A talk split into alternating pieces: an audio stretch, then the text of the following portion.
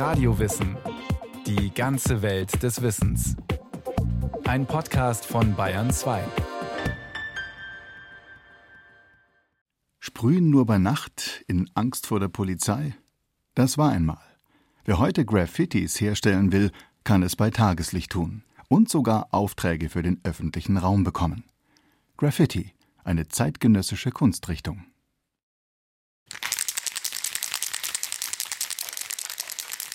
So, der Fachmann würde hören, dass die Dose nicht 100% voll ist und schon mal geschüttelt worden ist, weil die Kugel sofort zu hören ist. Und mit dieser Farbe kriege ich noch einen Quadratmeter hin. Nicht mehr, muss ich wissen. Matthias Köhler ist Fachmann. Er gehört zur ersten Generation deutscher Graffiti-Künstler und ist eine weltweit anerkannte Größe der Szene. Sein Künstlername Lumit. Also es ist schon dieser Effizienzgedanke, wenn ich zum Beispiel meine Tasche einpacke, weil man ja nicht im schönen warmen Studio ist, sondern immer raus, kann ja mal in schlechtem Wetter, ein Regenschauer reinkommen, dann weiß man natürlich, wenn man tausend von Farben ausgepackt hat, das wird schwierig, die schnell einzuräumen, weil es ja auch schwer ist, das Zeug. Heute stehen in Lumits Studio am Münchner Ostbahnhof an die 200 Dosen mit Lack in verschiedensten Farben. Sprühdosen, das klassische Werkzeug der Graffiti-Künstler. Aber nicht am Anfang. So, diese ganze Graffiti-Geschichte hat ja nicht mit Sprühdose angefangen, sondern mit sogenannten Markern, mit Filzstiften mit einer breiten Spitze, die so einen kalligraphischen Effekt haben. Und da hat es in New York so die ersten Wellen in Anfang der 70er Jahre gegeben. Also am Anfang von Graffiti steht definitiv der Edding. Anne Nguyen, Kunsthistorikerin. Sie forscht in München zu Graffiti und macht in Museen und im Stadtgebiet Führungen zu dieser nicht mal 50 Jahre alten Kunstrichtung. Das erste Jahrzehnt nennt sie die romantische Phase des Graffiti und beschreibt gern so, wie alles in den USA begann. Es fing mit einem Lieferjungen an, der sich Taki nennt und er war ein griechischer Lieferjunge und er hat sozusagen die gesamte Route, wo er ausgeliefert hat, immer seinen Tag hinterlassen mit einem Edding. Das heißt, es stand dann immer Taki da. Das kennen Sie ja auch an Urlaubsgebieten, in den Höhlen oder an irgendwelchen Wänden, dass dann die Urlauber auch auf die Idee kommen, sozusagen, ich war da und Jahreszahl dazu. Bei Taki war es die 183, die neben seinem Namen stand. Keine Jahreszahl. Rätselhaft. Jugendliche hinterließen mit den neu auf den Markt gekommenen schwarzen Filzstiften überall kleine Kritzeleien. Auf Laternenpfählen, Häuserwänden, in U-Bahn-Zügen. Die dicken Filzstifte schrieben auf allem. Aber das Taki 183 überschwemmte die Stadt New York im Sommer 1971 bis hinein in ihre noblen Viertel so extrem, dass ein Reporter der New York Times nach dem Urheber suchte, ihn tatsächlich fand und ein Interview mit dem 17-jährigen Highschool-Schüler machte. Taki war sein Spitzname. Er hieß Demetrius, wohnte nahe der Bronx in der 183. Straße, daher die Zahl. Im Zeitungsbericht benutzte der Reporter zum allerersten Mal den Begriff Graffiti im Zusammenhang mit Filzstiftsignaturen. Auch die immensen Reinigungskosten, die sie in New York verursachten, erwähnte er. Die Graffiti waren Sachbeschädigung. Graffiti. Das war keine neue Wortschöpfung. Es ist abgeleitet vom italienischen Graffito, für eingekratzte Buchstaben, wie sie seit Jahrtausenden auf Wänden hinterlassen wurden. Schon 40 Jahre zuvor hatte der Künstler Brassai immer wieder vielbeachtete Fotos zu diesen Wandeinritzungen veröffentlicht. Später stellte sie das Museum of Modern Art in New York aus. Und noch 1960, als er einen dicken Fotoband über Wandeinritzungen herausbrachte, schwärmte Brassai für deren Authentizität und nannte sein Buch Graffiti.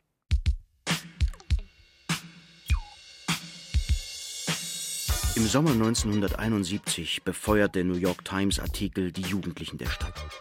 Taki 183 hatte mit einem Filzstift geschafft, was viele sich wünschten. Über ihr Viertel hinaus bekannt zu sein, einen Namen zu haben und Respekt. Zu taggen, also seine Signatur überall zu hinterlassen, wurde noch populärer. Bloß als dann alle Wände schwarz waren, weil sowas von populär war, hat man sich natürlich schon überlegt, wie kann man größer arbeiten und bunter und kam dann auf die Sprühdose. Sprühdosen, gefüllt mit Haarfestiger, waren schon für hochtopierte Frisuren der 60s unentbehrlich. Nun erlebte die Dose, gefüllt mit Lackfarbe, ihr künstlerisches Coming-out bei den Jugendlichen im New York der 70er Jahre. Eine Zeit, in der die Stadt am Ende war, finanziell und emotional. Als Arbeitslosigkeit, Straßenbanden und Drogenkriminalität extrem zunahm, als die Infrastruktur der U-Bahn verfiel, Stromausfälle sich häuften und Fehlentscheidungen der Stadtplaner mehrere Viertel New Yorks regelrecht verfallen und verarmen ließen. Allen voran die Bronx. Überall zerbrochenes Glas. Leute pissen auf die Stiegen, es ist ihnen egal. Ich ertrage den Gestank nicht mehr, auch nicht den Lärm. Aber ich habe kein Geld wegzuziehen. Ratten im vorderen Zimmer, Kakerlaken im hinteren. Auf dem Weg die Drogensüchtigen mit dem Baseballschläger. Es ist wie im Dschungel und ich frage mich, wie ich es schaffe, hier nicht unterzugehen.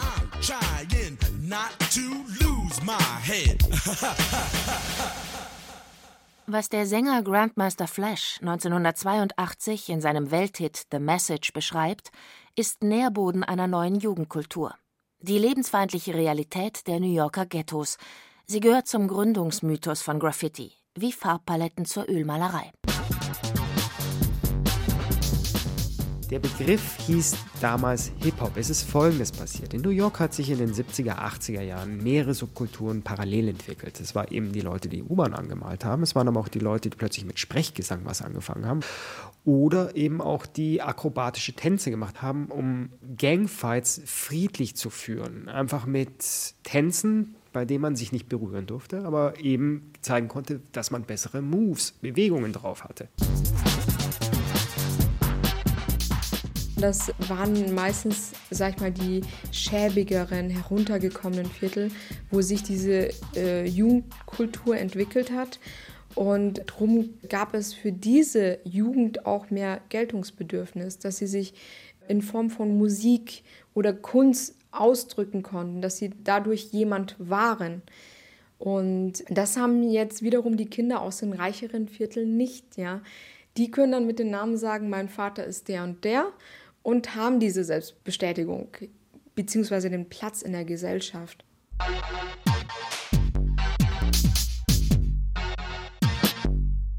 Sich in der Öffentlichkeit Respekt verschaffen, an Wänden, die jeder sehen, jeder wieder zerstören konnte, Buchstaben sprühen, von denen gern jeder einzelne größer war als man selbst, das war Graffiti zu Beginn. Selbstbehauptung durch Schrift. Und wer es machte, wurde Writer genannt, erklärt Lumit. Writing, Schreiben, hat ja damit zu tun, ein Pseudonym möglichst oft oder auffällig ins Straßenbild zu integrieren. Eben in dieser, ja, ich würde mal sagen, von der Kalligrafie angehauchten Weise. Und das halt mit allen möglichen grafischen Raffinessen wie einen 3D-Effekt oder sehr, sehr auffällige Farben halt wirklich präsent macht.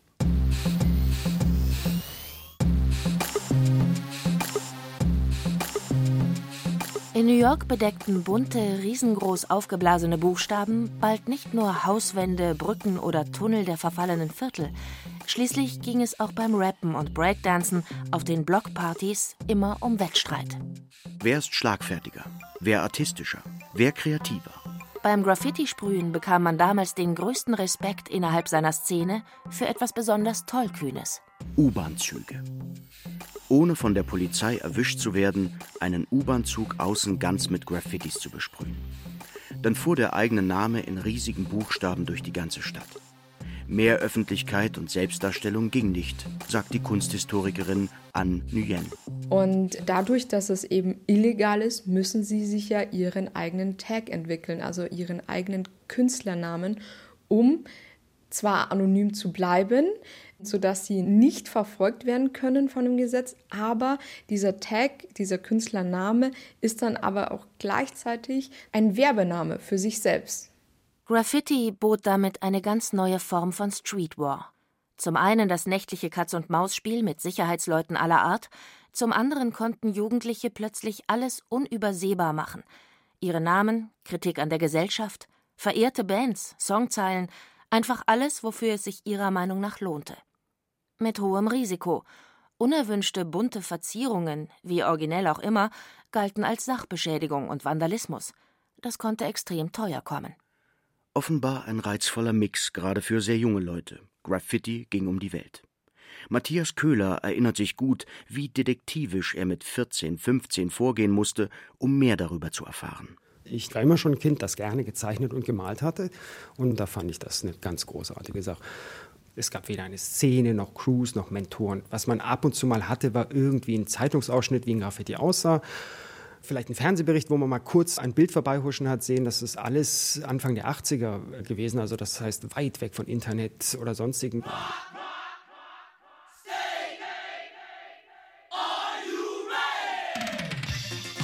Es gab dann zum Beispiel bei der Rocksteady Crew den Dose Green, das ist ein sehr bekannter Sprüher heute auch, hat dann die Graffitis für den Hintergrund gemacht. Das war so eine der ersten Bilder, die man dann kaufen konnte als Plattencover. Und das war dann schon mal etwas, was man in der Hand haben konnte und nachzeichnen konnte. Und da haben wir das natürlich in Europa auch so als Kultur gefeiert.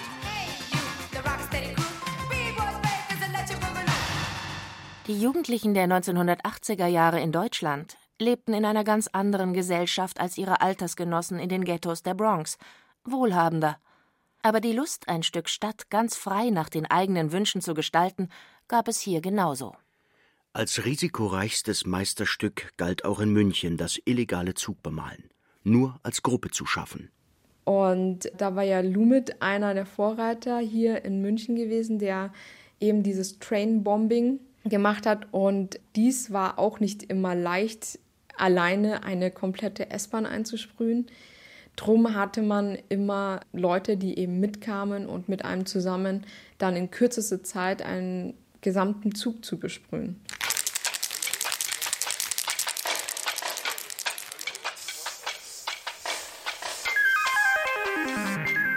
Wir hatten damals 85 ja auch den ersten S-Bahn-Zug komplett bemalt und da hat er auch die Bildzeitung getitelt so Sprühkünstler beschmierten S-Bahnen. Das war für uns dann schon in der Überschrift klar, so ah ja, so schlecht finden sie es ja dann doch nicht.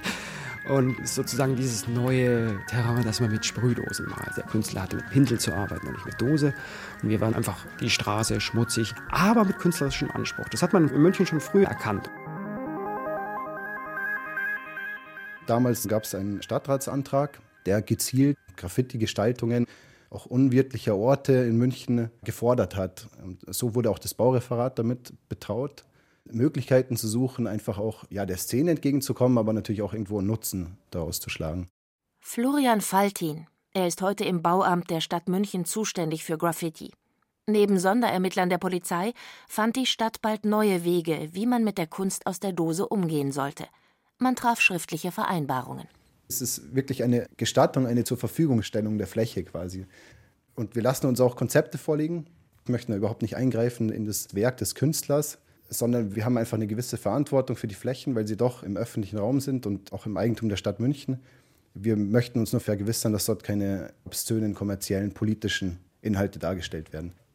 Die bunt gestalteten Unterführungen zahlen sich für die Stadt aus, meint Florian Faltin. Nicht nur optisch. Der Respekt der Graffiti-Künstler untereinander verbietet es, gelungene Werke von Kollegen zu übersprühen. Wir haben quasi die Gewichtung verteilt. Das heißt, wir geben nicht mehr Geld für Entfernung von Graffiti und Schmierereien aus, sondern wir investieren mehr in legale Gestaltungsmaßnahmen. Die Stadt beteiligt sich an den Materialkosten. Illegalität war und ist nicht das entscheidende Merkmal, das Graffiti für junge Leute so reizvoll macht, betont Lumit. Graffiti hatte zu Beginn vor allem etwas von einem frisch entdeckten Kontinent. Weil natürlich dieses Medium sehr neu ist, diese Formsprache sehr neu ist und man da noch ein riesengroßes Feld hatte, sich da wirklich irgendwie einen eigenen Platz zu schaffen.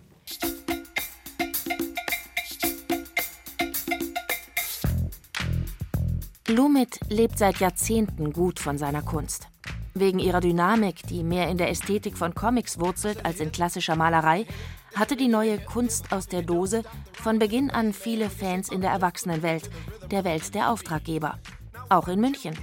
Einer der prominentesten war sicher der damalige Bürgermeister Ude, der sein Badezimmer von Lumit mit Graffiti gestalten ließ.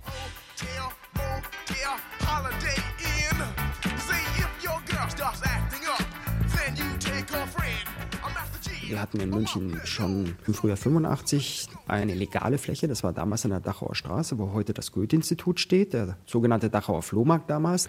Und dann ging es halt auch hier relativ gut weiter. Ich habe halt dann 93 eben am Flughafen Riem mit dem Wolfgang so meinen Mentor für die zehn Jahre dann, die danach folgten, gefunden, weil da war dann plötzlich mit einem leeren Flughafen eine riesengroße Fläche, während er sozusagen diese wunderbaren Musikhallen und Flohmarkt und was weiß ich noch alles da installiert hat, konnte ich den ganzen Hintergrund gestalten gestalten, an Flugsteigen, an Gepäckanlagen und so weiter. Das war natürlich eine ziemlich abgefahrene Szenerie und ich konnte auch sehr viele Leute aus dem In- und Ausland einladen. Anders als in vielen Großstädten konnten junge Graffiti-Künstler in München mehr Zeit in ihre Wände stecken, weil sie legal daran arbeiten durften. Je nach Rahmenbedingungen entwickelten sich weltweit unterschiedlichste Techniken.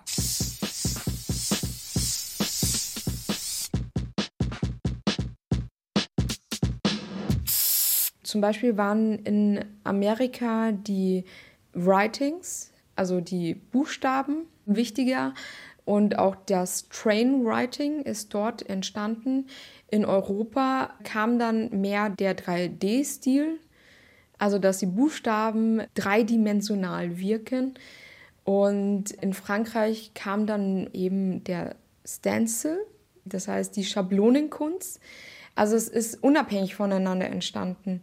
Denn in der Kunst fließen ja immer die Kulturen mit ein. Und da hat jeder Kontinent, jedes Land einfach die eigene Kultur, die mit eingebaut wird.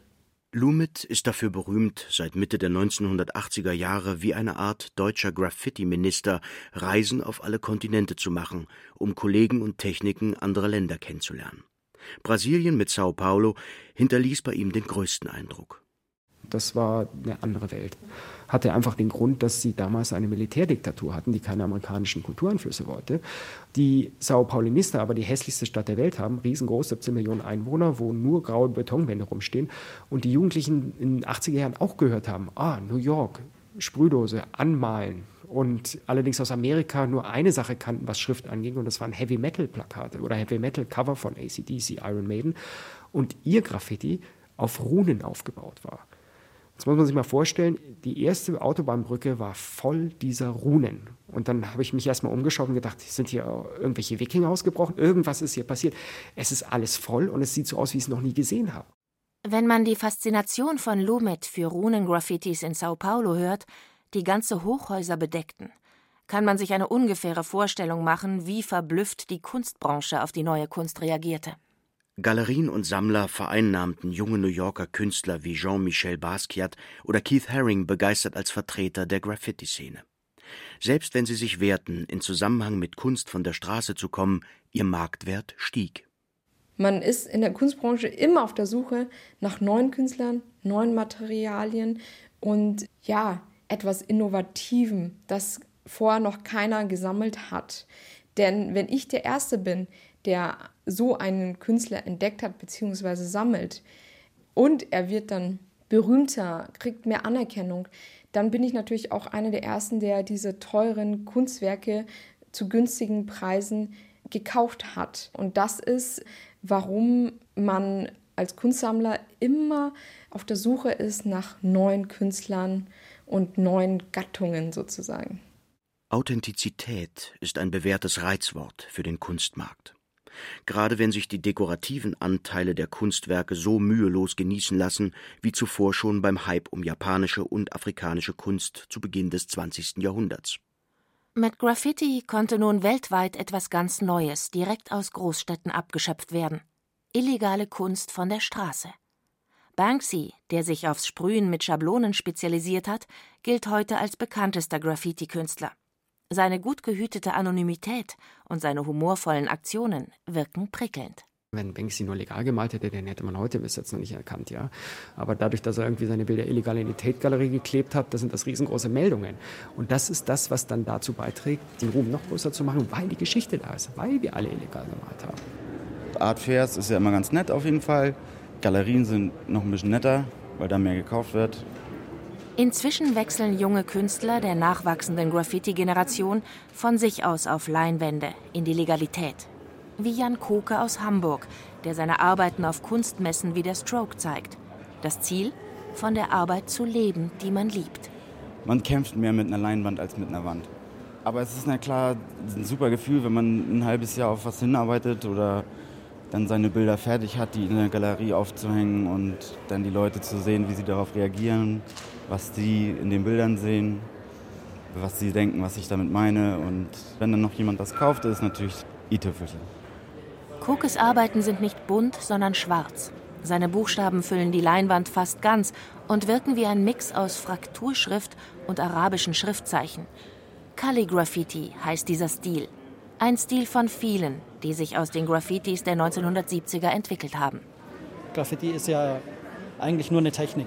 Klar, illegale Sprüher wollen wahrscheinlich den äh, Adrenalinkick oder so, aber es ist ja genauso schön, das Bild entstehen zu haben und am Schluss ein Resultat zu sehen.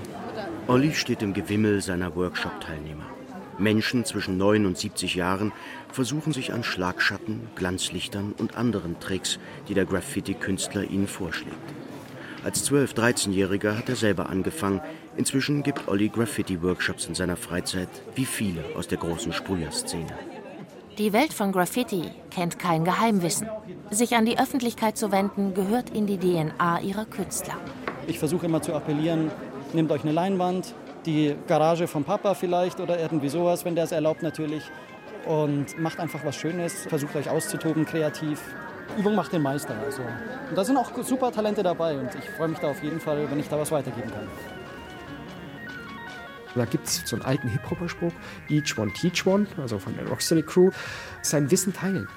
Und das ist das, was wichtig ist. Also gerade in dieser Hip-Hop-Kultur so, wir alle sind vergänglich. Keiner hat eine Garantie, dass wir morgen noch leben, ja. Also, aber das Wissen, was wir bis jetzt, bis zu diesem Zeitpunkt angesammelt haben, das können wir immer weitergeben.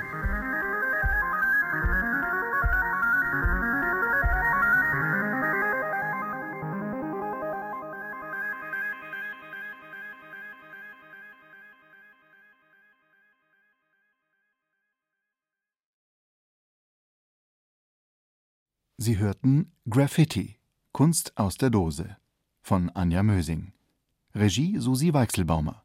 Ton und Technik Susanne Herzig. Es sprachen Caroline Ebner und Schenja Lacher. Ein Podcast von Radio Wissen.